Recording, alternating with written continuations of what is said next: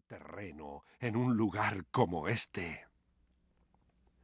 Desde lo alto del risco, el paisaje va despeñándose en acantilados hasta el promontorio de Nacova Foradada, una lengua de piedra teñida de coloraciones de hierro y cobre que entra en las espumas marinas como un dragón colosal con su ojo pétreo, horadado por los vientos.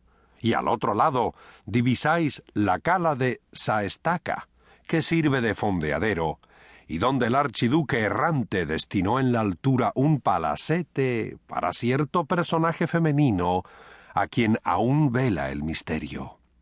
Su nombre es Catalina. Trájola en calidad de ama de llaves a estos parajes donde un día se oyó cantar el ruiseñor de Raimundo Lulio, el divino Anacoreta, y ya se ve de qué halagadora manera la elevó en su afecto.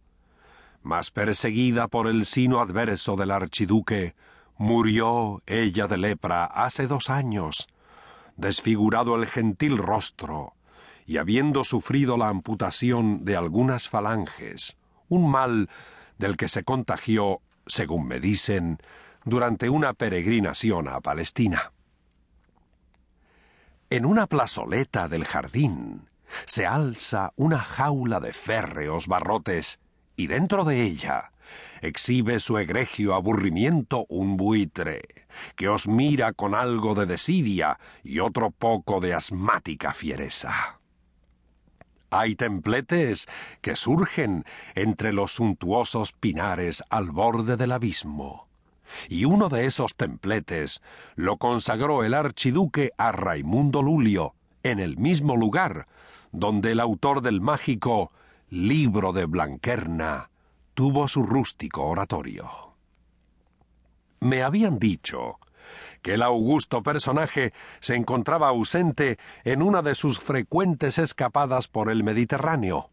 Pero no es así, porque desde la capilla de Raimundo que sirve de mirador, he visto al Nixe II, su potente yat de tres palos, fondeado en la cala de Saestaca. Y luego le he visto a él, y he admirado un espectáculo singular. Oíd. Por el camino que desciende entre los cipreses rumorosos viene una extraña procesión más parecida a una gavilla de saltimbanquis pintada por Goya que otra cosa, esperpentos, de los que son tan queridos a Valle Inclán. Los más de ellos cargando frescas brasadas de camelias, azafranes y peonias.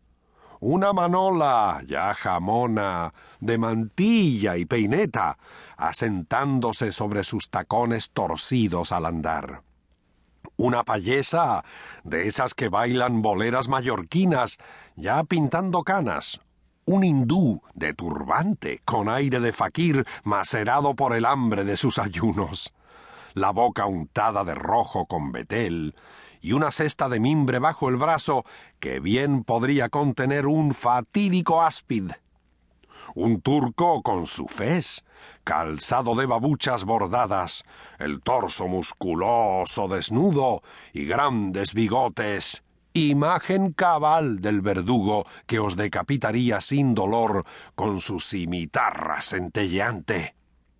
Una miss de larga falda, con aire de institutriz inglesa, de sombrero adornado con pámpanos de trapo, y unos impertinentes con los que parece querer descifrar los arcanos del mundo al sostenerlos frente a sus ojos miopes. Un chico mofletudo, vestido con traje marinero que le aprieta las carnes, un fraile tonsurado, de tosco hábito marrón, ya desleído, y alpargatas de peregrino, un caballero de estrecha levita y sombrero hongo, fiel imagen de un enterrador, de esos cuya sola vista despiertan en mí espantos mórbidos. Al cabo de la procesión, un anciano muy gordo y barbado, con chaqueta grasienta de color azul y gorra de visera, lleva un mono de Borneo montado a horcajadas en sus hombros, como si fuera un niño.